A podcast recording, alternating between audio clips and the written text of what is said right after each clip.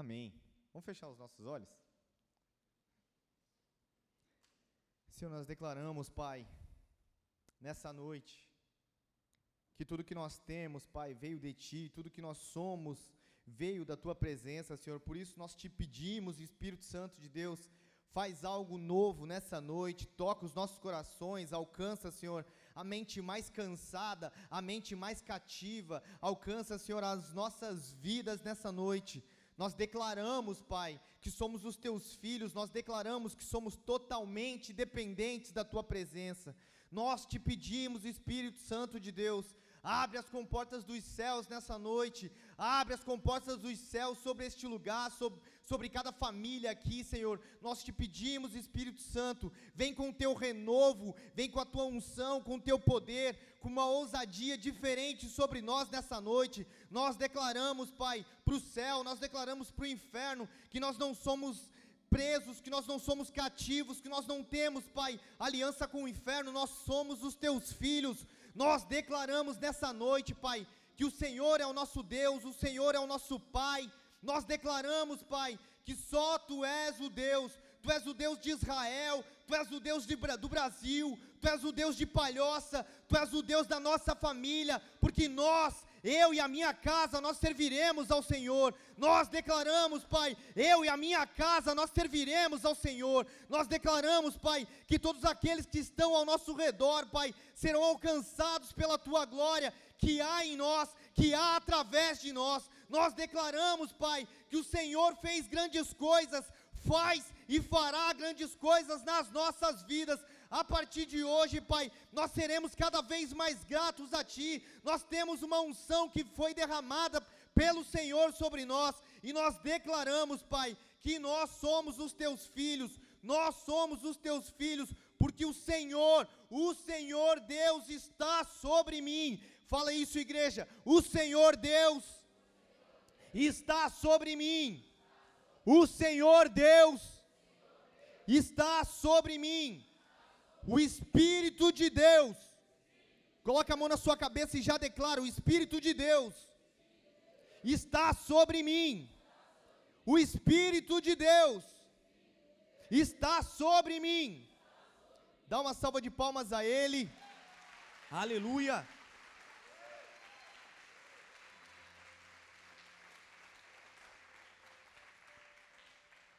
Uma coisa é certa: aquilo que nós declaramos é aquilo que o Senhor ouve, é aquilo que o mundo espiritual ouve. Quando nós declaramos que o Espírito de Deus está sobre nós, não é como um passe de mágica que de repente ele vem e, e, se aposta de nós e então nós fazemos coisas grandiosas, embora a Bíblia fale que Davi foi assim. A Bíblia fala que Saul, quando Deus, quando o Espírito de Deus se apossou de Saul, ele começou a profetizar. Então, é óbvio que a palavra de Deus ela nos respalda a respeito disso. Mas quando Deus me deu essa palavra, então Ele me encheu do Espírito dele, e eu estava num, num dilema sobre o que pregar e sobre o que o Senhor queria falar.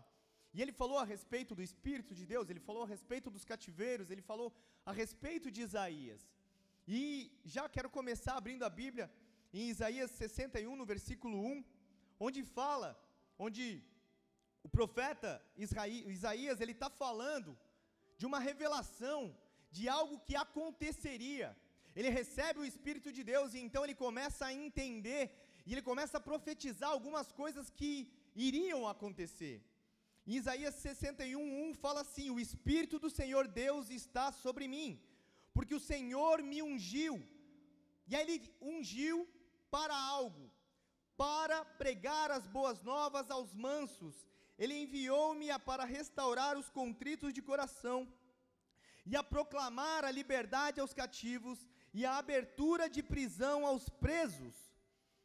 O profeta Isaías aqui, ele estava tendo uma revelação do próprio Deus a respeito daquilo que aconteceria com o próprio Jesus.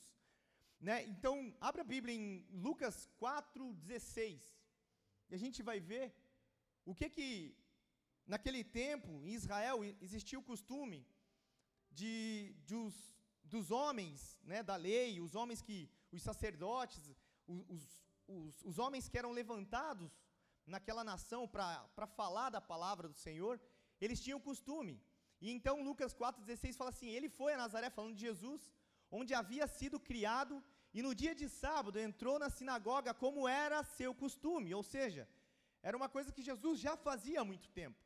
Ele tinha o costume, porque ele foi criado nesse momento para falar a respeito das coisas do Pai. E então, como de costume, ele levantou-se para ler. Então, olha que legal no versículo 17 o que que fala. E foi-lhe entregue o livro do profeta Isaías. Foi Jesus que pegou? Foi entregue a ele. Mas por que o livro justamente de Isaías? Eles poderiam ter entregado outros livros, mas justamente aqui ele, ele recebe o livro de Isaías. Então ele abriu e, encontrou o lugar onde está escrito.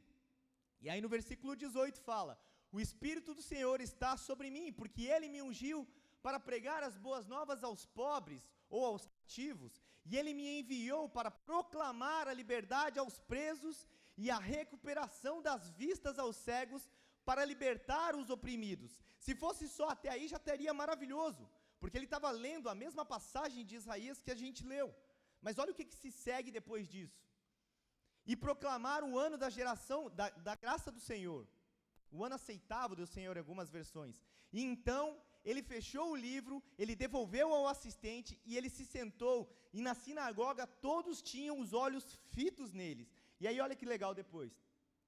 E ele começou a dizer-lhes: Hoje, repete comigo assim: Hoje se cumpriu a escritura que vocês acabaram de ouvir. Ou seja, ele está falando que aquilo que, que o profeta Isaías tinha profetizado no Velho Testamento estava acontecendo diante dos olhos daquele povo. Ou seja, ele estava se autodeclarando que ele foi enviado, que ele foi ungido, que ele foi o escolhido para fazer algumas coisas que aconteceriam naquele tempo. E o que eu quero frisar nessa noite é o porquê que ele veio. Qual é o motivo pelo qual Jesus veio nessa terra. Só que tem essa declaração, ela tem uma ordem. Quando a gente olha ali, a ordem é trazer a palavra de Deus, ou seja, ele foi ungido para pregar as boas novas, depois restaurar os contritos de coração, depois proclamar a liberdade e depois, por último, abrir as prisões. Ele fez isso como uma sequência, ou seja, isso me ensina algo. Todo, né, que todas as vezes que eu é, vou para a palavra de Deus, ela está me dando uma chave, ela está me dando um passo a passo, ela está me dando algo que eu preciso entender nas entrelinhas, porque não é somente, ah, ele me ungiu para algo, mas tem uma sequência do porquê. Então, nessa noite, eu já declaro sobre você. Você está sendo, você está ouvindo a palavra de Deus nessa noite, para restaurar um coração daqueles que estão contritos, para que o Senhor proclame sobre a tua vida, para que Ele diga que todas as cadeias serão quebradas nessa noite, todo o cativeiro que você se encontra hoje vai ser quebrado em nome de Jesus. Amém? Dá uma salva de palmas para Ele.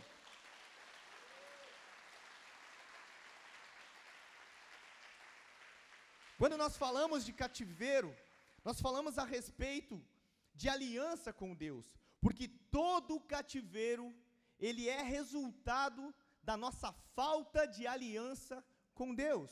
Todas as vezes que você vai ver algum povo de Israel, algum outro povo é, que estava num cativeiro, que estava preso, que estava sofrendo por algo, é porque justamente esse povo ele tinha rompido a sua aliança com Deus. Todas as vezes que a gente olha para dentro da Bíblia e a gente vê algum povo cativo, algum povo que virou escravo, é porque em algum momento esse mesmo povo, ele fez as coisas que não agradavam ao Senhor. Quer um exemplo bem clássico disso? Abre para mim aí, Douglas.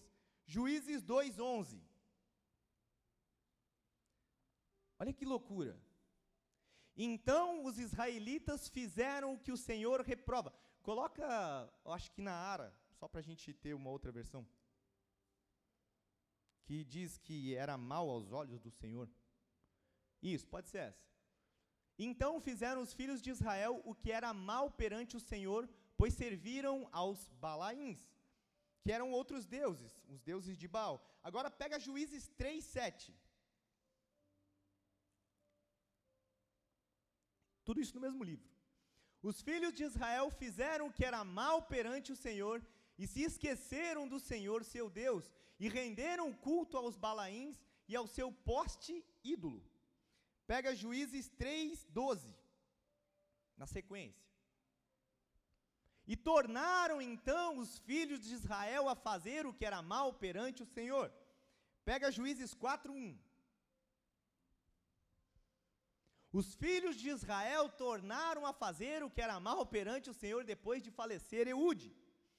Pega Juízes 6:1. Fizeram os filhos de Israel o que era mal perante os olhos. Vocês entendem? Que eles não aprenderam? É engraçado quando a gente lê uma sequência dentro do mesmo livro de Juízes tantas vezes que eles, que eles fizeram o que era mal aos olhos de Deus. Porque vamos lá, você errar uma vez, legal, beleza. A segunda já é burrice. A segunda já é tipo, cara, você né, põe duas vezes o dedo na tomada, sim ou não? Quem gosta de pôr o dedo na tomada? Tá, eu sei que tem uns doidos, mas né? Quem tem um pouco de cabeça não vai fazer isso. Mas então, por que, que nós rimos dessa história de juízes, quando na verdade eu e você somos exatamente iguais a eles?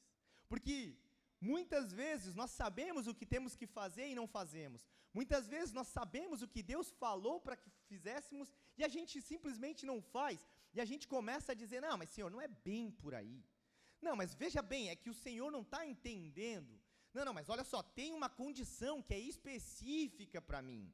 Isso não serve para mim, mas serve para o meu irmão.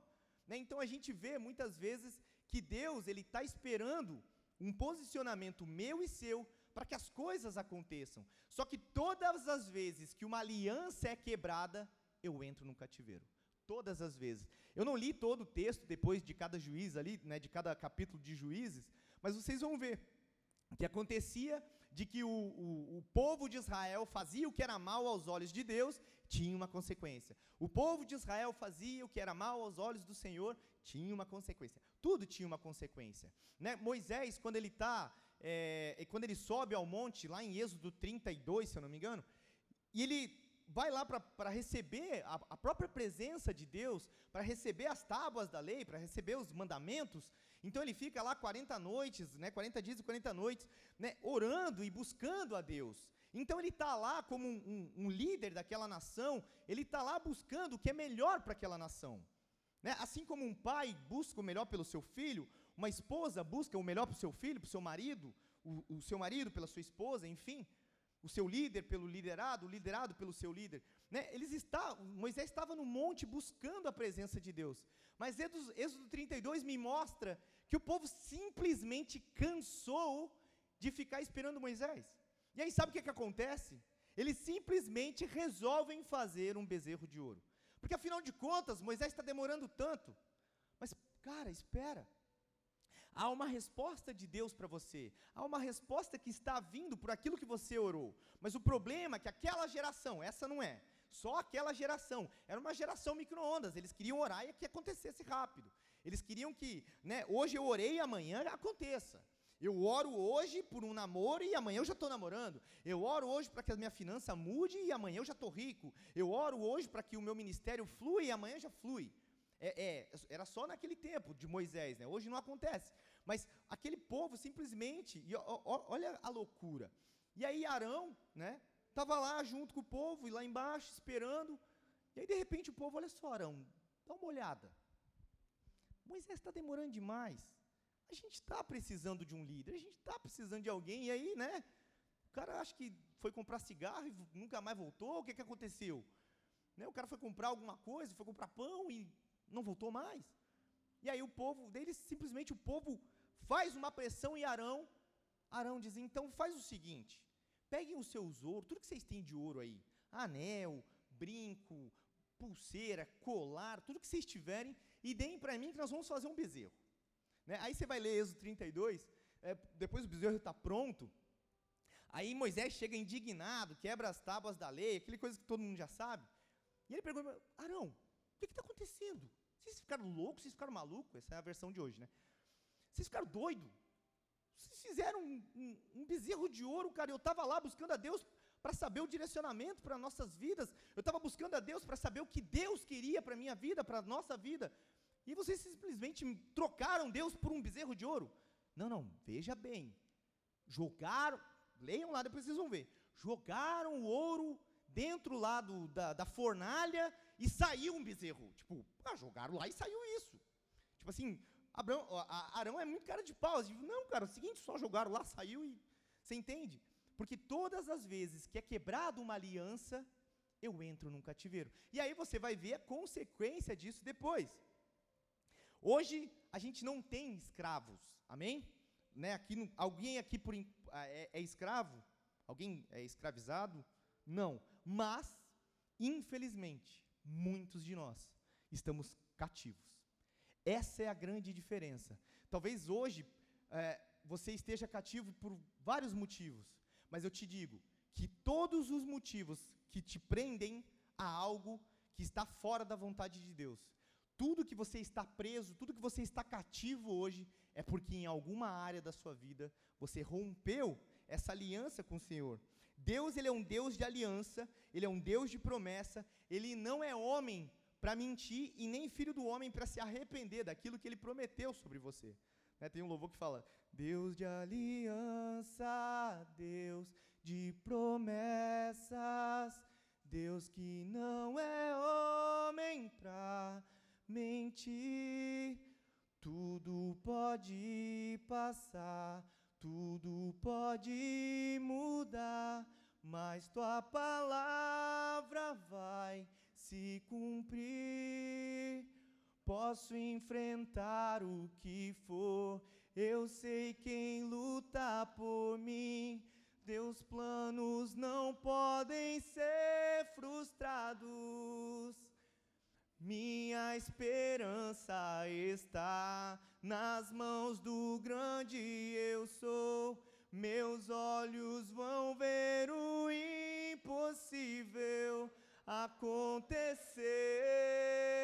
Deus de aliança, Deus de promessas, Deus que não é homem para mentir.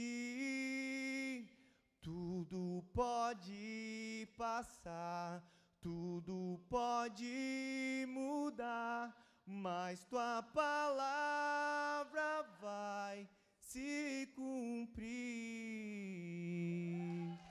A palavra dele vai se cumprir.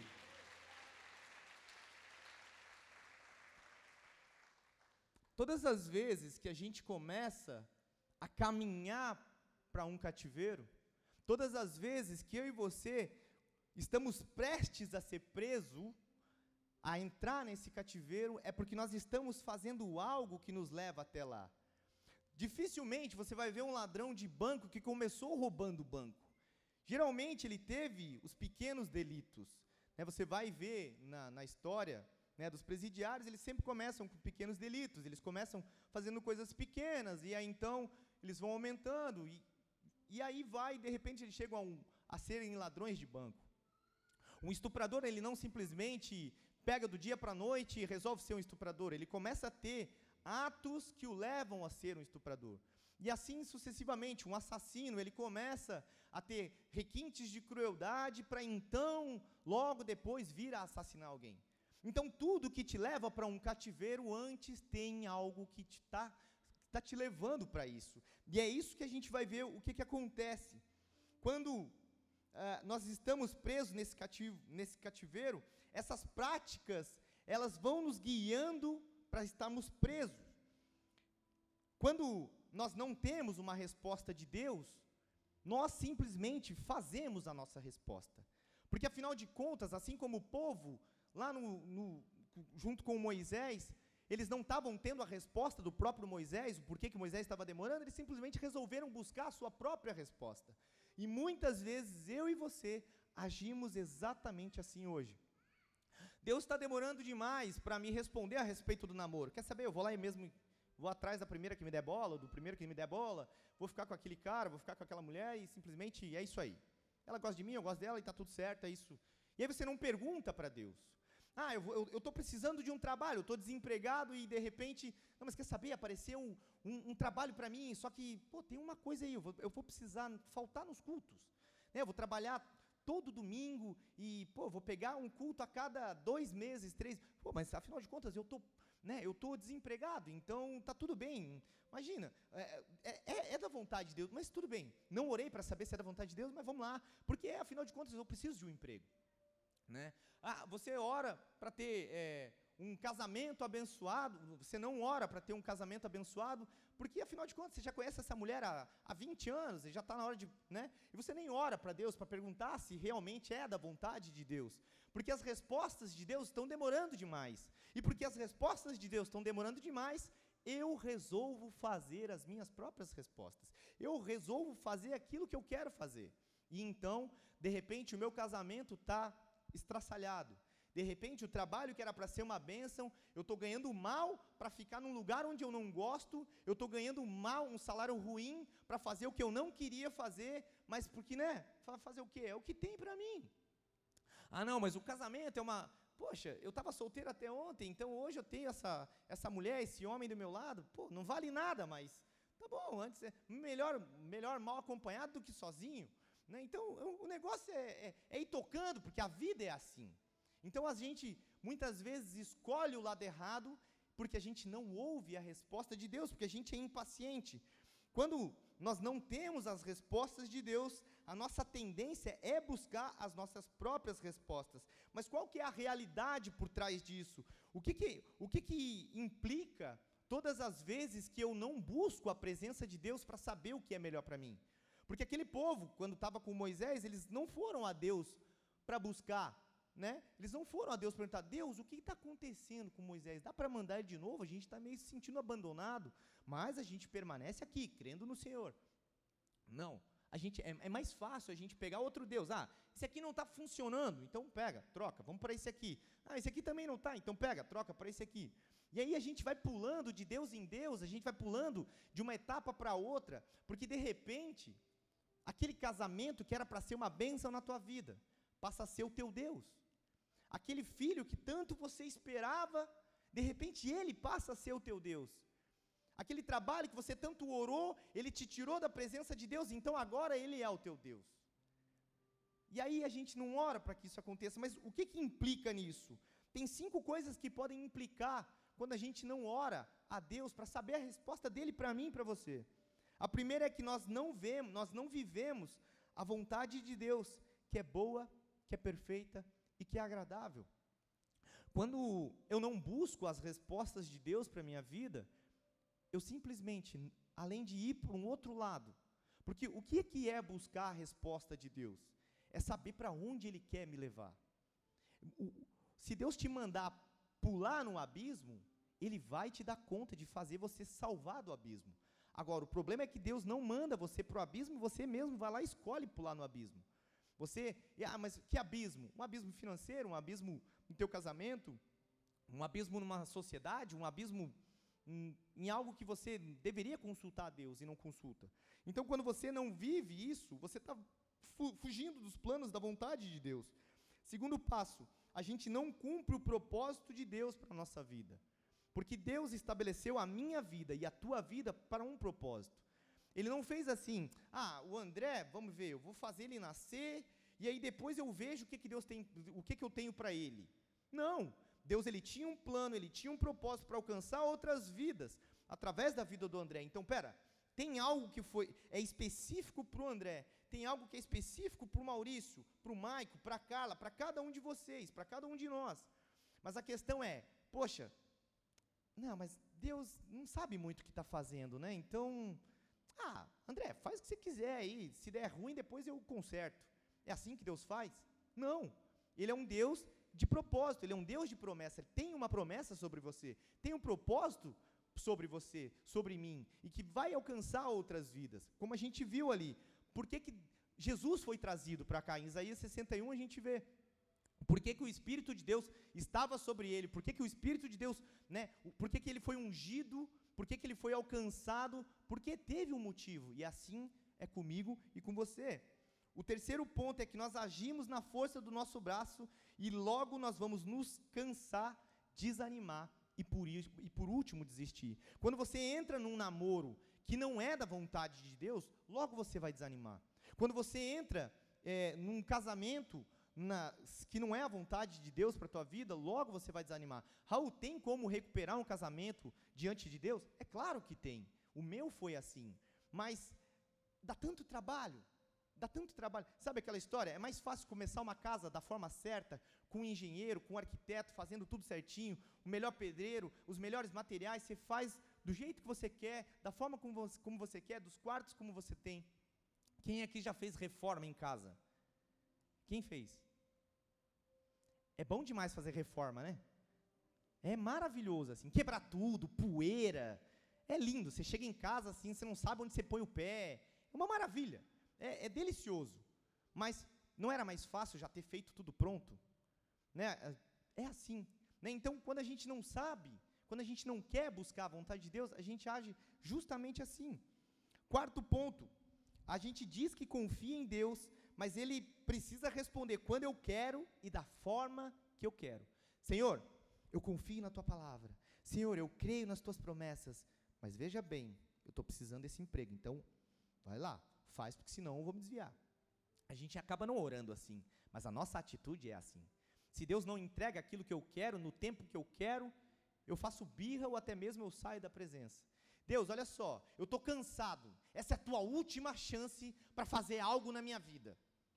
Né? Você coloca, começa a colocar coisas para Deus. Deus, olha só, tem uma condição para eu continuar te servindo é assim. Se não, a igreja tem que fazer isso aqui, isso aqui. Não, pastor tem que ser assim. Não, a palavra tem que ser assim. Senão, como se Deus tivesse que me dar algo, como se Deus tivesse que nos dar algo. Então a gente acaba fazendo isso. A gente acaba dizendo que confia nele, mas na verdade a gente só confia se ele der o que a gente quer, se ele fizer o que a gente pediu e se ele entregar no tempo que a gente estipulou. Senhor, olha só, o Senhor tem um mês para me responder se é esse trabalho. O Senhor tem um mês para me responder se é essa pessoa. O Senhor tem um mês para. Sabe? A gente faz isso. E por último, o quinto ponto é que a gente acaba elegendo sempre um novo Deus para a gente. Quando eu não oro a respeito do meu trabalho e eu acabo indo para um lugar onde não era vontade de Deus, aquele trabalho vai virar o meu Deus.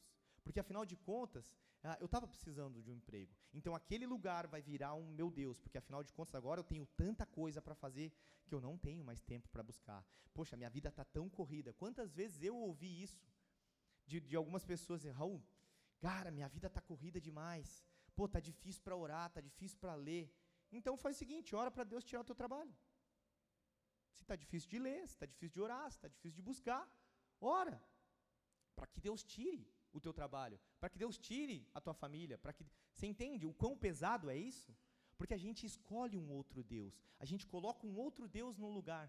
Poxa, eu queria tanto ter um filho, de repente o filho nasce.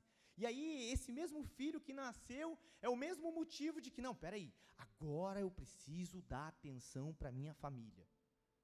Cara, de verdade, você tem que dar atenção para sua família. Mas se você não dá atenção para Deus, você não tem uma família. Porque veio dele.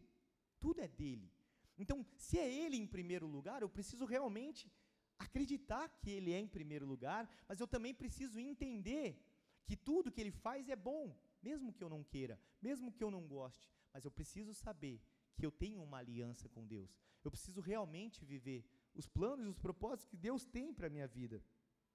Quantos de nós, nós oramos a Deus sobre o namoro, noivado, casamento, e hoje a gente está cativo dentro de um relacionamento conturbado, abusivo e com, a, com uma perspectiva de nada? Quantos de nós, nós não oramos a Deus sobre o nosso trabalho e hoje nós estamos cativos fazendo algo que a gente não gosta para ganhar um salário que mal paga as contas, ou de repente o salário paga muito bem, a gente fica totalmente é, a gente se torna bem é, sucedido, a gente começa a ter um dinheiro, só que agora a gente trabalha tanto, então agora a gente não tem tempo mais para Deus. Quantos de nós, né, quando a pessoa era desempregada, vivia fazendo coisa na igreja, vivia na casa dos irmãos, agora não tem mais tempo para nada. Quantos de nós estamos fracos na fé, porque nós não buscamos a presença de Deus, porque nós não temos mais a intimidade com Ele, e por isso a gente acaba caindo no cativeiro do pecado. Porque você lembra que todo cativeiro, ele antecede algumas coisas, para que antes de você ir para esse cativeiro, Deus vai te mostrando, olha só, está errado nessa área. Você não está buscando, você não está orando, você não está tendo intimidade, você só está sendo um religioso, você vai de vez em quando culto, até vai de vez, ou você serve em ministério. É, ir à igreja, servir em ministério, isso não é um aval para que você seja uma pessoa do Senhor, de Deus, amém? Mas isso também te habilita a dizer: olha, eu estou buscando, estou tentando. Agora, quando você nem faz isso, imagina. Quantos de nós oramos para ter um filho e aí paramos de fazer as coisas para o Senhor com a desculpa de que temos que ter tempo para a nossa família? Não é. Quem é o primeiro na tua vida? Quem é o primeiro na minha vida? Toda vez que eu troco Deus por algo ou por alguém, eu vou automaticamente para um cativeiro. O problema é que no cativeiro a gente se acostuma. Quando a gente cai num cativeiro, no primeiro dia você fica doido, no, no, segundo dia você fica maluco, no terceiro dia você começa, ah, mas pô, também, né? Olha o que eu fiz. Aí você começa a meio que se conformar. Não, mas veja bem, pô, meu pai era assim, né? Meu pai bebia, então tudo bem. É, eu vou beber mesmo, não tem problema. Pô, minha, minha família toda fumava, então é, não, realmente eu. Pô, é uma maldição hereditária mesmo, então é isso aí mesmo. Então vou, vou ter que fumar também. Não, mas olha só, meu pai era, era, era traía minha mãe, então, poxa, tem esse negócio aí comigo também que, poxa, não consigo ficar com nenhuma mulher sério, né, nem com minha esposa, nem com, então tem que trair mesmo. Aí você começa a aceitar. E aí, sabe, é assim, é, ah, não, mas pô, aqui no cativeiro tem comida, é estragada, mas, mas, pelo menos tem comida. Sabe, tipo assim, ah, não, aqui no cativeiro tem um colchão que é todo rasgado, todo fedido. Pô, mas eu podia estar tá dormindo no chão, né? Ah, no cativeiro a roupa é suja, é rasgada, mas, poxa, pelo menos eu não estou nu, né? Então, aí você vai acostumando. E sabe, quando a gente acostuma com o pecado, a gente é morto por ele. Né? Porque o que nos separa da vida com Deus é o pecado. Todas as vezes que eu peco, todas as vezes que eu entro nesse cativeiro, é porque a minha vida simplesmente, a minha aliança com Deus, ela foi rompida. Porque quando eu tenho uma aliança com Deus, o que é ter uma aliança? Não é isso aqui para dizer para as outras. É bom para algum. Né? É, é, assim, quando a, quando a gente olha alguém com, com uma aliança, isso está passando um sinal. Isso está dizendo, olha, ele é uma pessoa comprometida, ela é uma pessoa comprometida. Tá certo tem umas pessoas que gostam, né? Parece que tipo, é um imã, né? Que chama. Mas vai falar muito mais a respeito do teu caráter, do teu relacionamento, do quanto você se posiciona. Porque, às vezes, por exemplo, a minha esposa não está o tempo todo comigo, mas ela precisa confiar que eu realmente sou um homem de Deus, que independente de onde eu esteja, com quem eu esteja, eu jamais vou fazer algo para ferir ela, para ferir a honra dela, para ferir a minha honra. E é justamente isso com Deus. Muitas vezes a gente pensa assim: ah, não, mas eu também agora não estou mais servindo. Né, eu já ouvi isso: ah, não, mas Raul, pelo menos agora estou em paz, porque eu não estou mais servindo na igreja, então, né, eu, pelo menos não tenho tanto peso sobre mim. O peso do pecado é igual. O peso do pecado é igual. Não, mas é que assim, quando eu estou servindo e estou em pecado, meu Deus, é pior. Não, cara, você está em pecado. Simples. Não tem mais depois do pecado, da palavra pecado. Então, quando a gente está é, cativo, a gente acaba acostumando. Ah, mas poxa, eu não. É, eu sou fraco mesmo, né? Não, não, mas veja bem, é, é isso que eu tenho. Não, mas o meu pai disse que ia ser assim. Não, minha família já é toda assim, eu já, já acostumei. Não, não, eu não tenho mais jeito, eu já tentei milhares de vezes romper com esse pecado e não tem jeito. E aí você acostuma. E aí você acostuma com a roupa podre, com a comida podre, com o colchão podre, quando na verdade Deus ele te fala coisas na palavra que são totalmente ao contrário disso. Olha o que, é que Jeremias 29, 11 fala. Porque sou eu que conheço os planos que eu tenho para vocês, diz o Senhor. São planos de fazê-los prosperar, não de causar dano. São planos de dar a vocês esperança em um futuro. Romanos 12, 2 fala: E não vos conformeis com este mundo, mas transformai-vos pela renovação do vosso entendimento, para que vocês experimentem qual é a boa, agradável e perfeita vontade de Deus. 2 Coríntios 5,17 fala: pelo que se alguém está em Cristo, nova criatura é. As coisas velhas já passaram, e eis que tudo se fez novo. Porque quando eu sou uma nova criatura, tudo aquilo que eu fazia de errado, tudo aquilo que eu pensava de errado, isso eu preciso limpar da minha vida. Isso eu preciso acabar, porque quando eu estou envolvido, por exemplo, na pornografia, na bebida, no cigarro, na traição, na mentira, na falta de perdão, isso vai me colocando cativeiros e eu vou dizendo: olha, ai, quer saber, cara, eu não aguento mais mesmo, então eu vou me afundar na bebida. Quer saber, não tem mais jeito mesmo de parar de fumar, então não dá para fumar mesmo. Então vou continuar fumando e começar a mentir. Porque você vai notar que todas as vezes que você faz algo, que você não faz algo que Deus te pediu, automaticamente você ganha a mentira para você. Porque, vamos lá, alguém que usa droga, né, por muito tempo e aí continua usando droga escondido, né, do marido, da esposa, enfim, ele vai estar tá sempre mentindo, ele vai estar tá sempre mentindo, ele vai estar tá sempre mentindo. Um marido que trai a esposa, uma esposa que trai o marido, ele vai estar tá sempre, sabe, ah, penando. Ou alguém que está, tá, sei lá, na pornografia, e aí fica lá né, na pornografia, ele vai estar tá sempre mentindo, ou para ele ou para os outros. É sempre um. Quando a gente ganha o pecado, de brinde vem a mentira. Por quê? Porque o pai da mentira é o diabo. Né? Então, a gente vai ficando preso. E aí, sabe como é que é uma prisão? Você sai de uma cela, vai para outra. Você sai de uma cela, vai para outra. E aí, de vez em quando, você tem lá uns minutinhos para ir tomar um sol. Aí você acha que está livre, né? Não, mas olha só, poxa, faz um dia que eu não pequei, faz um dia que eu não olhei pornografia, faz um dia que eu não fumei, faz um dia que eu não bebi, faz um dia que eu, eu, eu, eu perdoei, faz um dia. Esse não, pô, agora eu estou livre, agora eu estou livre. Só que de repente vem o guardinha, bate nas tuas costas e diz, ó, hora de voltar para a cela. Não, tá louco, cara? Olha só, tô pegando sol aqui, pô, não deu nem meia hora. Hora de voltar para a cela. Tá, tá bom. Vamos. Qual que é a cela que eu vou? Não, agora você não vai para essa, agora você vai para essa. Agora você não vai mais para dar pornografia. Agora você vai dar pornografia, você vai para a bebida. Da bebida você vai para isso. Disso você vai para isso. E aí a palavra se cumpre quando fala que um abismo chama. O que, que um abismo chama?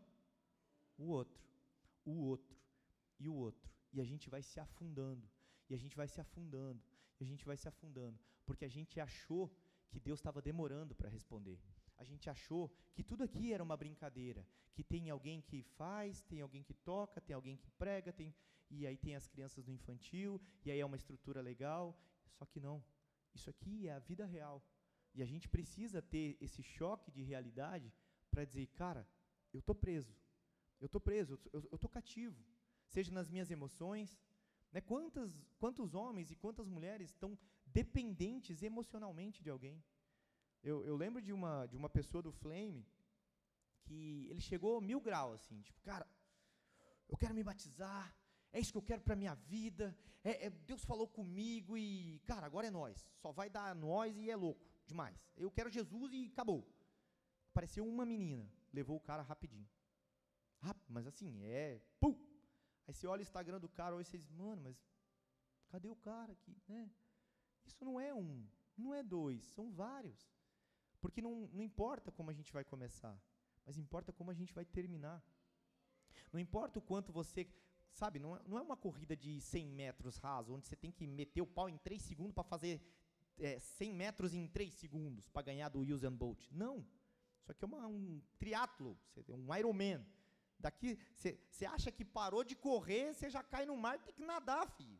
E quando você achou que sabe nadar, você vai passar por uma bicicleta, você vai ter que correr quantos quilômetros com a bicicleta. E aí você cansou de andar de bicicleta, você cansou de correr, você ainda vai ter que fazer mais outras coisas, mais outras coisas, até que Jesus venha. Porque não para só porque você cansou. Não para só porque a gente desanimou. Quantos aqui estão desanimados? Quantas vezes eu mesmo desanimei com a presença de Deus, com a igreja, com os afazeres, com as coisas. Só que de verdade, de verdade, se a gente rompe essa aliança com o Senhor, o que, que sobra da gente? O que, que sobra de mim, de você? A gente acaba num cativeiro. E a gente começa a dar desculpas. A gente começa a dizer: não, mas veja bem, Deus, olha só o que o Michael fez para mim. Mas olha só o que o Raul fez, olha o que o pastor fez, olha o que a pastora fez, olha o que o fulano fez. Não, não, mas olha só, veja bem.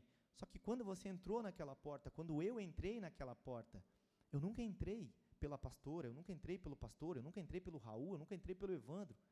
Qual foi o motivo que eu e você entramos aqui hoje? Jesus.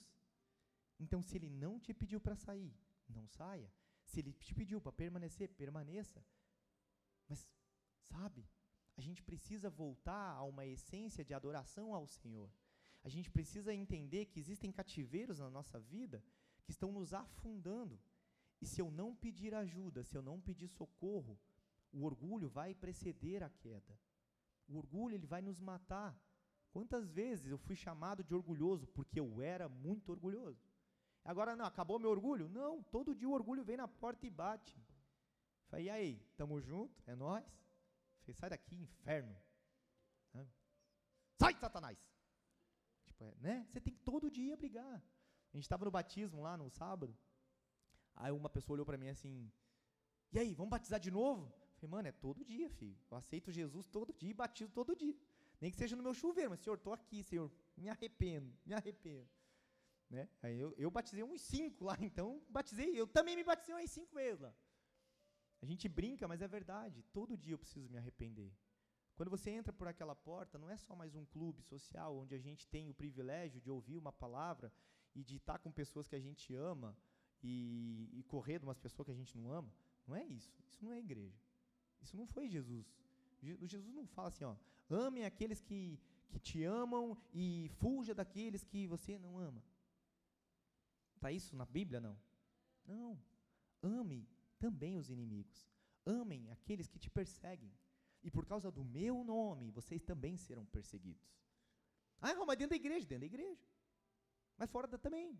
Né, o povo fala assim, é, mas lá, né, a galera do Flame fala muito isso. É, mas os meus melhores amigos não são da igreja, então troca de amizade, filho. Ah, mas é porque na igreja ninguém me dá a bola é, e, e, pelo menos os, a galera do mundo, né, que eles falam assim, a galera do mundo, é, pelo menos me dá a bola. Falei, tá bom, eles estão te dando bola hoje, amanhã tem o um inferno junto. Vocês vão abraçado na bola junto para o inferno. Porque se uma amizade que não te leva para Jesus, você não tem uma amizade. Se você um casamento que não te leva para Jesus, você não tem um casamento. Se você não tem um trabalho onde você possa manifestar a glória de Deus lá no trabalho, você não tem um trabalho. Essa é a verdade. A gente precisa glorificar a Deus em todas as coisas, é o que a Bíblia fala, amém? Em todas as coisas dai graça, em todas as coisas dê glória ao Senhor. Nos momentos tristes, Eclesiastes 3 fala, né, há tempo para todas as coisas, há tempo de chorar, há tempo de rir, há tempo de, né, de correr, mas e aí? Então, peraí, quando eu estiver no meu tempo de choro, quando eu estiver mal financeiramente, eu não quero mais saber de Deus. Quando eu só busco a Deus se eu estiver bem. Eu só busco a Deus se os meus sentimentos estiverem bons. Hoje eu não estou afim de ir para a igreja. Hoje eu não estou afim de ler. Hoje eu não estou afim de orar. Muitas vezes a gente fala isso e faz isso. Sabe o que é isso? Cativeiro. Cativeiro. Todas as vezes que a gente entra num cativeiro, a gente vai se afundando mais, a gente vai se afundando mais. Quando você não pede ajuda para alguém que pode romper essas cadeias, e eu vou mostrar para vocês, o único que tem a chave do inferno e da morte é Jesus. Apocalipse fala isso. O único que pode romper as cadeias na tua mente, as cadeias no teu casamento, as cadeias no teu trabalho, as cadeias no teu ministério, as cadeias que você sente, a depressão, a angústia, tudo aquilo que te aprisiona, só Jesus pode romper essas cadeias. Não existe mais ninguém, não existe mais ninguém que possa fazer algo que só Ele faz. Mas você está disposto, você está disposta a entregar a sua vida para Jesus e realmente fazer o que Ele pede? Porque o segredo não é aceitar Jesus. A gente sempre faz uma oração no final do culto para que as pessoas que não aceitaram Jesus aceitem Jesus. Mas ali não é o final. E ouso dizer que ali não é nem o começo. Ali é o start, ali é o é assim, olha só, esse aqui é para tu entender. É isso, é o, é o que tu quer, é isso mesmo? Porque às vezes o povo fala assim: "Ah, não, mas eu não quero ser evangélico". Mas Jesus não era evangélico. Amém? Sim ou não? Ele não era. Ele não era evangélico. Ele ele simplesmente, quando a gente aceita Jesus, eu estou declarando para todo mundo que a partir de hoje a minha conduta vai mudar. Sabe, ó, não vos conformeis com este mundo, mas transformai-vos pela renovação da vossa mente. Ou seja, não espere que Jesus faça aquilo que eu e você temos que fazer. Não espere que Jesus venha e desça e fale, não, olha só, Tá vendo isso aqui que você não faz? Deixa que eu faço para você. Não é que você é meio preguiçoso, você não está muito afim, então deixa que eu faço. Não é assim. Aquilo que cabe ao Senhor. E o que, que cabe ao Senhor? O impossível. Aquilo que é impossível para mim. E eu não estou falando de pecado. Não estou falando de pecado. Porque a Bíblia fala que a gente consegue fugir da aparência do mal. Sim ou não? Então, se eu consigo fugir, dá tempo de correr. Né? Dá tempo de correr. Se dá para fugir, dá tempo de correr. Então, corre. Né? Existe uma. Se, se existe alguma coisa que te faz ir lá pra, pra, em direção àquele pecado, e você sabe que você está você está longe do pecado, o pecado está lá longe. Mas, pô, eu já tive lá, eu já sei como é. Mas daí eu vou nessa, né? Não, mas eu estou bem. Não, mas não dá nada. Hoje eu não li, mas hoje eu não orei. Não, está bom. Não. Ih, pecado, bicho, aqui tá louco, tá longe. Não, não, não, isso aí comigo não. Não. Não, não, isso aqui, não, imagina que é comigo, tá louco? Não, não, vamos para a palavra aqui, não.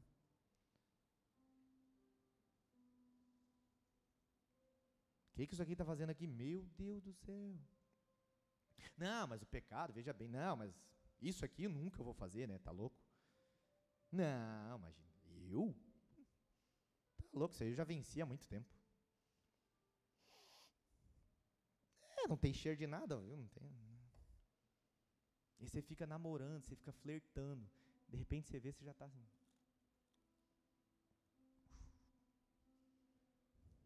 Toma um banho. É isso que a gente faz. Porque a gente já está tão envolvido. E aí Satanás vem e diz: Olha, eu tenho isso aqui para você. Sabe quando Jesus é tentado no deserto? Olha que louco. Ele é batizado. E a Bíblia fala que logo depois que ele é batizado, ele é levado em espírito ao deserto para para quê? Para quê? Você vai ser tentado, não por Deus. Amém? Deus, a palavra de Deus fala que Deus ele não tenta ninguém. Agora ele põe a prova. Isso é fato. Deus ele não vai te tentar, mas ele vai te pôr à prova. São diferentes. Deus nunca vai te colocar uma coisa para que você caia. Deus ele sempre é, ele vai fazer algo para que você cresça, não para que você caia. Mas a Bíblia fala que Satanás levou, né, que foi lá e tentou Jesus. Só que você já notou no que que Jesus foi tentado? Jesus foi tentado na sua humanidade. O pão, você não está com fome. Ah, então vai, ó, transforma a pedra em pão. Come aí. Não, mas olha só, você não é grandão, então se joga daqui. A Bíblia diz que a palavra de Deus fala que se os anjos vão, só você dar uma ordem, os anjos vão te pegar e vão, não vai ter problema nenhum. Só que você sabe para onde Jesus escapa? Pela mesma palavra que Satanás usava. Como é que você guerreia uma guerra? Com a mesma arma do inimigo. Satanás, ele conhece tanta palavra, me ouso dizer muito mais do que eu e você. Mais, muito mais. Então, como é que eu vou lutar com as minhas armas se eu nem tenho vontade de pegar essas armas? Como é que eu vou lutar? A gente estava falando hoje a respeito de Israel, né? E a respeito de Golias, a respeito, né, de Saul, enfim. Saul, ele era rei. Ele foi, um, ele foi escolhido pelo povo. Deus não queria que tivesse um rei. A Bíblia fala lá em 1 Samuel várias vezes sobre isso. Eu não quero, eu me arrependo de ter feito Saul como rei. Mas o povo escolheu, então né? Paciência. Vocês querem um rei? Tá bom, então peguem esse rei. Mas agora saibam que vai ser, se ele não fizer a minha vontade, assim como vocês, tem consequência. Vocês vão tudo para o cativeiro. Beleza, o povo escolheu. Né? E aí, desde o tempo que Israel estava lá lutando para sair da escravidão, desde aquele tempo até hoje, eu estava falando com a Vanessa, né? Israel, vocês sabiam qual, qual, você imagina qual que é o tamanho de Israel? Quem tem uma noção assim de país do Israel? Você acha o quê? É grande, pequeno? Hã? Não entendi. Sergipe. É, o que eu, pelo que eu vi, lá é o tamanho de Brasília, assim, um pouco de Sergipe, que é. São, pensa, é 22 mil quilômetros quadrados. 22 mil quilômetros. É. 22, é isso aí. E tem 9 milhões de pessoas morando lá dentro. Dá, cabe seis, quase sete Israel, Israéis ou Israel dentro do Brasil. Você entende? É um país minúsculo. Mas por que, que todo mundo que está em volta tentou destruir. Teve a guerra de seis dias lá que tentaram destruir Israel, e em seis dias eles expandiram de 22 para 158 mil quilômetros quadrados de expansão. Por que, que eles fizeram isso? Porque Deus estava com eles. Só que, em algum momento, Deus disse assim: Ó, cara, seguinte, vocês não me querem? Tá bom. Aqueles que não me, é, aqueles que me querem, esses eu vou dar o direito de serem chamados filhos. Esses que, que eu vim para vocês, eu, ele veio para os que era dele, mas esses os rejeitaram. Eles rejeitaram a Deus. E aí então, aqueles povo, nós, fomos, foi dado o direito de sermos chamados filhos de Deus. Esse foi um direito adquirido que Deus nos deu. Mas o que a gente está fazendo com esse direito? A gente vira as costas para o Senhor no primeiro problema. A gente vira as costas para o Senhor no, na primeira angústia que a gente passa. Dor e luta, todo mundo vai passar. Eu e vocês vamos passar aqui. Todo o tempo. Muitas vezes vai ser bem difícil de, de conciliar algumas coisas. Muitas vezes você vai olhar para a tua vida e vai dizer, cara, não tem mais jeito. Eu, em alguns momentos da minha vida, no passado, eu olhava assim, deu. Eu, eu, eu começava a planejar assim, tá, e se eu separar, eu faço isso, isso, isso, e, ah, não, mas daí vai ter esse problema. Sabe, a gente começa a pensar assim no pior, quando na verdade a gente deveria pensar no que Deus pode fazer. Porque Deus pode mudar a minha condição do dia para a noite. Ele pode vir nessa noite, ele vai vir nessa noite, eu já declaro isso, que ele vai vir nessa noite para romper e quebrar todas as cadeias que você está envolvido. Porque há uma cadeia tentando te aprisionar. Há uma cadeia tentando te paralisar. Porque o inferno sabe que você é uma bomba, uma bomba. E aonde você, onde Deus te plantar, onde Deus te colocar, coisas grandiosas vão acontecer, não porque eu e você somos bons, mas porque o plano dele sobre nós é maravilhoso. E o plano dele sobre mim e sobre você não falha. Agora, o único que pode paralisar os planos de Deus somos nós. E lembra que eu falei que tinha uma chave? As cadeias só vão se quebrar se elas forem tocadas por Jesus. Isaías 22, 22 fala assim: E porei a chave da casa de Davi sobre o seu ombro, e abrirá, e ninguém fechará, e fechará, e ninguém abrirá. E Apocalipse 1, 17 18 fala assim: E eu, quando o vi, caí aos seus pés como morto, e ele pôs sobre mim a sua destra, dizendo-me: não temas, eu sou o primeiro e o último, o que vivo e fui morto, mas eis que estou vivo para todo sempre. Amém. E tenho as chaves da morte e do inferno. É dele a chave. Prisão que a gente muitas vezes se coloca, que a vida nos colocou, está nas mãos do Senhor. A chave para liberar essa cadeia. Essa chave que você precisa, que eu preciso para que muitas vezes a gente vai ter guerra na mente. Muitas vezes a gente vai ter uma condição que a gente vai dizer, cara, não tem mais para onde ir. Você imagina o, o povo fugindo né, em direção é, à terra prometida e os egípcios tudo correndo atrás deles e eles se deparam com um mar gigantesco na frente. De verdade, vamos lá, pensa aí, no, hipoteticamente você correndo de um bandido e chegar numa hora assim que tipo, não tem mais para onde ir e de repente o mar abre, você consegue passar em seco. Você entende? Isso é o impossível. O que, que é possível para você? Correr, filho. Corre! Só, só corre. Que Deus vai fazer o resto. Mas você tem que fazer a sua parte. Quando o impossível de Deus acontece, milagres na nossa vida vão acontecer. Mas eu preciso querer o Deus do milagre. Eu preciso querer que Ele realmente abra essa porta do cativeiro. Porque primeiro você precisa reconhecer que está numa condição. Primeiro você precisa reconhecer que existe algo te escravizando. Talvez você esteja aqui hoje e não tenha nada. Talvez você esteja aqui hoje a tua vida com Deus esteja, esteja muito bem, e glória a Deus por isso.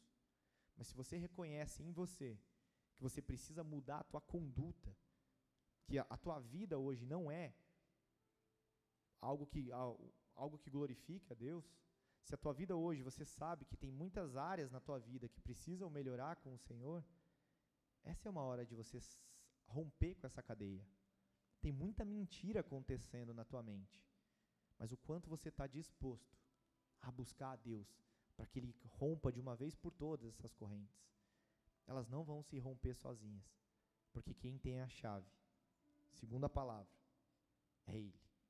Então a gente corre para Ele porque é Ele que tem a chave daquilo que pode nos libertar. Seja livre hoje. O véu do templo já rasgou, a gente tem acesso ao livre, livre ao Senhor. Ele nos fez livre. Ele está nos libertando nessa noite. Ele está te libertando. Tem uma doença? Ele te liberta. Tem uma dependência? Ele te liberta. Seja ela química, emocional, espiritual, Ele te liberta. Mas por isso que você precisa buscar o libertador. Só precisa ser salvo quem entende que precisa de um Salvador. Eu entendo que eu preciso de um Salvador todos os dias, porque todos os dias algo tenta me afogar, todos os dias algo tenta me empurrar abismo abaixo. Se eu não tiver firme nas promessas que o Senhor tem para mim, eu simplesmente viro as costas e vou embora. E aí eu rompo com tudo aquilo que Deus queria. Mas não está na hora de romper com as coisas que Deus quer. Está na hora de romper com as cadeias. Amém? Quem vai romper com as cadeias nessa noite? Baixe sua cabeça, feche seus olhos em nome de Jesus.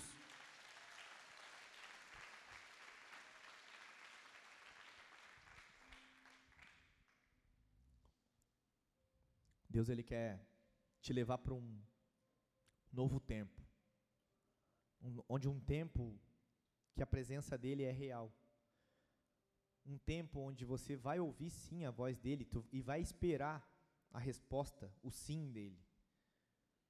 O cativeiro nunca foi para você. O cativeiro nunca foi feito para você. Tem muita gente prisioneira que precisa ser liberta. São tantas áreas na nossa vida, são tantas frustrações que os homens colocaram, que a vida nos colocou, que nós achamos que nós não somos capazes, que nós achamos que nós não somos aptos. Mas eu posso confessar algo para vocês? Ninguém é capaz de nada. Ninguém está apto a nada. Porque quem deu o fôlego de vida foi Ele. E quem tira é Ele. Se Ele quiser, Ele tira hoje. Se Ele quiser, Ele tira daqui a alguns anos. Nas nossas mãos nós não temos controle algum. Por isso entenda que a tua vida está no controle das mãos do Senhor. Mas você precisa querer entregar a sua vida. E eu não falo só para você que está nos visitando. Eu não falo para você que nunca, para que você que nunca fez uma oração aceitando Jesus. Nós também vamos fazer essa oração. Mas ali é o início. Você não pode se enganar porque você aceitou Jesus, que agora está tudo certo. Pelo contrário, você aceitou Jesus, agora você fez uma aliança com Ele. E agora você vai ser leal ao que Ele te falar. E você vai ser fiel aos teus princípios com Ele. Fidelidade e lealdade. Como o pastor já falou aqui várias vezes. Fidelidade a respeito de nós, com os outros. E a lealdade a respeito daquilo que é o nosso caráter mesmo aquilo que remete ao meu caráter. Se está todo mundo fazendo errado, eu não faço, só porque está todo mundo fazendo. Eu preciso uma mudança de mente. Deus quer te tirar de um cativeiro hoje. E Ele vai te tirar em nome de Jesus. Só basta que você queira que Ele te tire. Se você nunca fez uma oração aceitando Jesus, eu quero te convidar nessa noite a fazer essa oração, mas eu quero também que você que já fez essa oração, que você já é da casa, talvez líder, participa de ministério, e você se sente preso em algo que precisa romper, seja na tua área emocional, financeira, seja no teu casamento, ministerialmente, você vê que algo na tua vida tá não avança porque você ainda não se posicionou como deveria se posicionar. Eu quero te convidar nessa noite a fazer uma oração. Fique de pé no seu lugar. Pode se colocar de pé você, todo mundo. Não somente quem quer fazer essa oração, mas mas se você é uma dessas pessoas que se sente aprisionada por algo, eu queria que você viesse aqui na frente. A gente não vai orar todo mundo por vocês, mas eu quero que você tome esse passo. Porque se você reconhece que precisa de ajuda, esse é o primeiro ponto da tua vida. Se você é líder dessa casa, não fique esperando, tipo, ai meu Deus, o que os meus liderados vão fazer, vão falar. Pode vir bem para frente aqui o pessoal aqui, fazendo favor. Existem cadeias que precisam ser quebradas na nossa vida. E são essas cadeias que nós vamos entregar para o Senhor, para que Ele abra com a chave que só Ele tem. Você não é mais fraco porque você reconhece a tua fraqueza.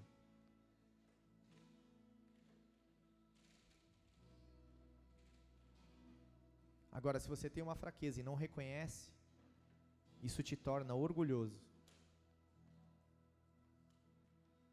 Talvez você, assim como eu no passado, pensou assim: mas se Deus quiser fazer, Ele faz no meu lugar. Várias vezes eu falava isso para Deus: não, se Deus quiser fazer algo, Ele faz aqui no, na frente, Ele faz lá atrás, Ele faz no banheiro, Ele faz no meu carro. Isso só demonstra o teu orgulho. Porque se você não consegue se dobrar a Deus num simples pedido, quando Ele te der uma ordem, você não vai fazer. Não deixe o orgulho roubar aquilo que o Senhor tem para você nessa noite. A palavra de Deus fala que um coração contrito e quebrantado, esse o Senhor não despreza. Você lembra que em Isaías 61 ele fala a respeito de recuperar aqueles que têm um contrito coração? Ele vai recuperar aqueles que têm um contrito coração. Mas eu preciso romper de uma vez por todas e aceitar que eu tenho um único Deus, que é esse Deus, esse Jesus que vai fazer algo na minha vida. E eu quero te convidar a fazer uma oração, você que veio aqui na frente. Você é o responsável pela sua vida. Você é o maior responsável e o maior interessado pela sua vida, pela vida da sua família, pela vida dos seus filhos. Eu vi a sua filha, hoje a gente estava vendo a sua filha adorar ela é demais. O Espírito de Deus está sobre ela. Isso é verdade. Você tem uma família abençoada. Você tem uma família que carrega a essência do Senhor. Nunca deixe, como sacerdote da tua casa, que isso morra. Continue ensinando às crianças o caminho que se deve andar. Ela é uma benção. Eu sei como ele também é. Vocês são uma benção. E o Senhor trouxe vocês aqui nessa noite. Você tem uma família muito especial. Não deixe que o inferno roube isso. A casa de vocês vai ser sim uma casa de oração e adoração. Em nome de Jesus. Ore assim comigo, Senhor Jesus. Nessa noite, eu declaro que eu sou teu filho. Escreve o meu nome no livro da vida. Arrebenta com todas as cadeias, com todas as prisões que tentam me paralisar.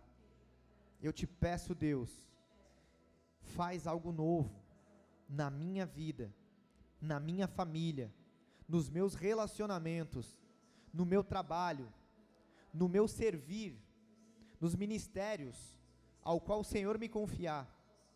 Eu te peço, Deus, rompe as cadeias, quebra, Senhor, nessa noite tudo aquilo que tenta me paralisar, e eu declaro que eu te reconheço como meu Senhor, como meu Salvador, o único Filho de Deus que desceu dos céus e morreu na cruz e ressuscitou para me perdoar, para me lavar e purificar a minha vida, para que eu possa morar nos céus contigo, em nome de Jesus.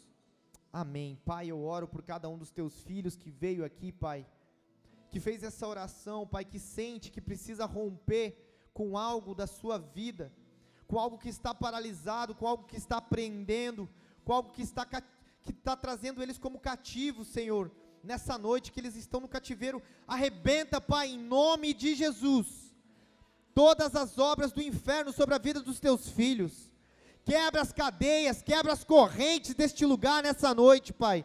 Nós te pedimos, Espírito Santo de Deus, O Senhor tem as palavras de vida eterna. O Senhor tem as chaves da morte. O Senhor tem as chaves do inferno. O Senhor tem as chaves das nossas vidas nas tuas mãos.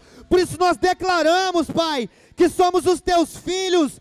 Nada vai nos paralisar, nada vai nos separar do teu amor, nada vai nos separar do teu amor, porque nós cremos, Pai, nas tuas promessas sobre nós, nós cremos, Pai, nas tuas promessas sobre a nossa casa, nós cremos, Pai, nas tuas promessas sobre nós, sobre os nossos filhos, sobre todos aqueles que estão ao nosso redor. Nós declaramos, Pai, que somos teus e somos livres. Declara assim: Eu sou livre. Nada mais vai me paralisar, porque eu tenho o Senhor na minha vida. Na minha vida. Aleluia! Vamos adorar o nosso Deus. Aplauda mais forte. Glorifique o nome dEle. Exalte o nome dEle.